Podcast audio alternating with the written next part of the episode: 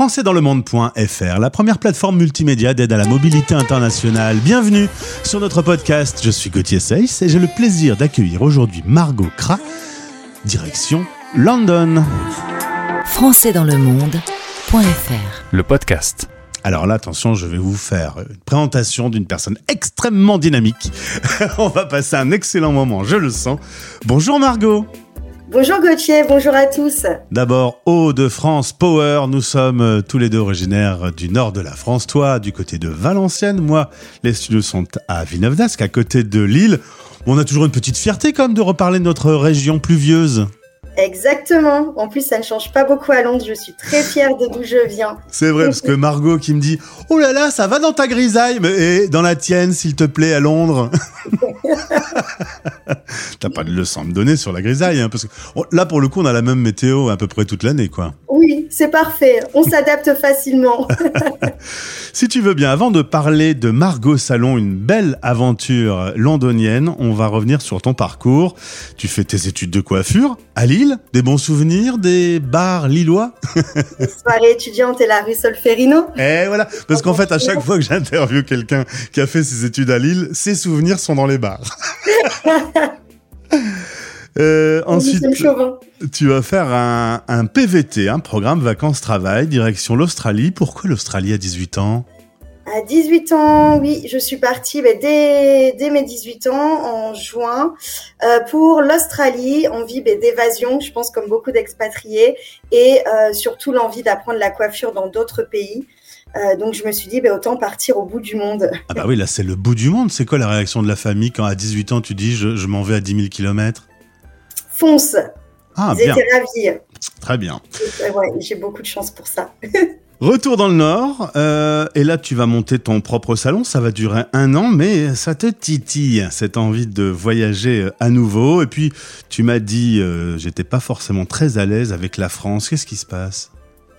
Le retour en France a été assez compliqué. Je pense partir est toujours la, la chose que l'on redoute le plus, mais le retour euh, et la réadaptation est souvent difficile en tant qu'impatrié. Donc c'est vrai que j'ai eu beaucoup de mal à, me remettre en fait dans le rythme français, tout simplement. Résultat, tu vends ton salon à 22 ans, tu vas rejoindre un ami euh, qui vit à Londres et, tu pars pour un week-end. Ah bah, C'était il y a 7 ans, donc voilà. un long week-end. Ça s'est bien passé, Londres. Voilà, un, coup, un petit coup de cœur, ouais, c'est ça, un coup de cœur. C'est un coup de cœur complètement. Londres, c'est vraiment la ville où tout est possible. Donc euh, voilà, je m'y suis retrouvée. On... C'est une ville pour les rêveurs, ce qui, je pense, me convient bien. Tu vas vivre une expérience à nouveau en Australie et en Indonésie de tes 23 à 25 ans. Tu vas ouvrir des, des salons. À ton retour, tu bosses pour Jacques Desange qui veut lancer sa franchise en Angleterre. Et là, tout se passe bien hein, pendant cette période. Mais euh, lorsque tout est en place, tu te dis, c'est bien, mais ça me correspond pas complètement. Et si je crée ma propre marque? Exactement. J'avais envie de quelque, déjà d'une marque qui utilise des produits naturels.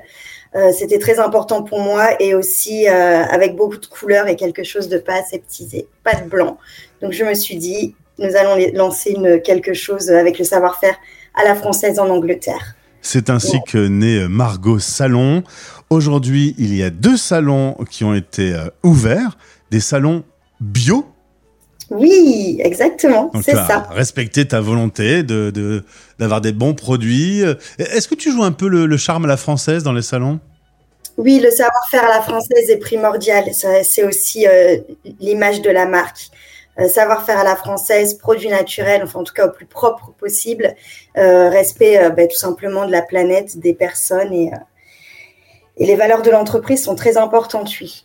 On est quand même dans un pays qui vient de sortir de la pandémie et du Brexit. Est-ce que ça a changé quelque chose dans tes projets?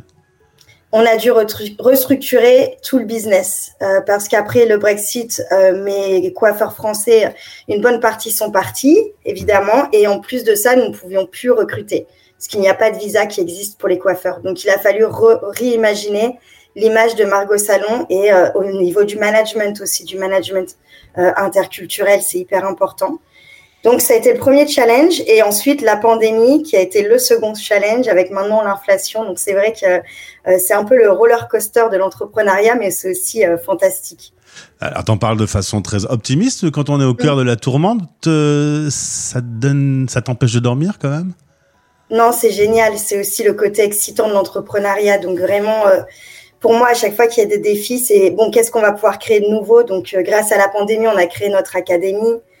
Euh, qui, euh, qui, a fait un carton. Et enfin, à chaque fois, ça permet de se réinventer et de se remettre aussi en question. C'est ça. Comme tout le monde était bloqué, que les salons étaient fermés, tu t'es dit, je vais pas rester euh, à regarder des séries Netflix, The Crown, que tu as dû regarder par ailleurs. Tu as lancé une école en ligne. C'est ça. On a lancé une école en ligne. On a lancé des kits où on envoyait les colorations directement chez les clients, prémixées un peu comme de Doctissimo, 15 minutes de consultation en visio.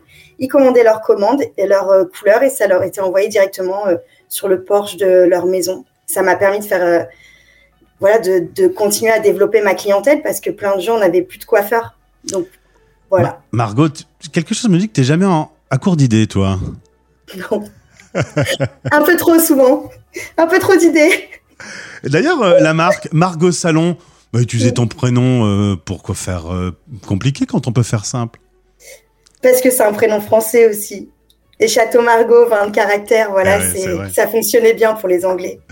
Euh, tu as aussi récemment développé euh, des services VIP Oui, exactement. On s'occupe aussi des, ben, des personnalités euh, un peu partout dans le monde, en fait, quand ils ont besoin de coiffeurs.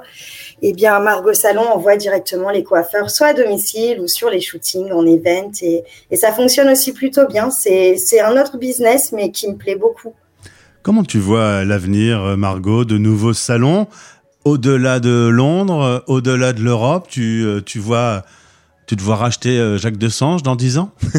Non, c'est une marque vraiment enfin, qui m'a tellement pas pris. si seulement, mais non, c'est pas du tout quelque chose à, taille humaine. C'est vraiment avant d'être un business, c'est une histoire, c'est une histoire humaine. Donc voilà, j'ai envie de rester, d'avoir le contrôle de ce qui se passe. Et Londres est bien assez grand pour ouvrir pas mal de salons. Donc j'y suis bien là et puis je pense que je suis assez fainéante, je partirai pas euh, au bout du monde de nouveau. Le coup de cœur, malgré, tu le disais là récemment, cette inflation de fou, euh, malgré un monde euh, économique, politique un peu chahuté, une royauté aussi chahutée, ça reste la ville où tu te sens le mieux aujourd'hui?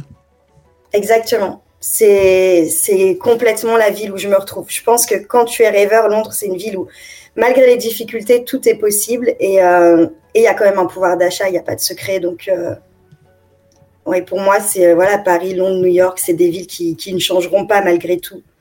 Est-ce que tu gardes un contact avec ta France natale?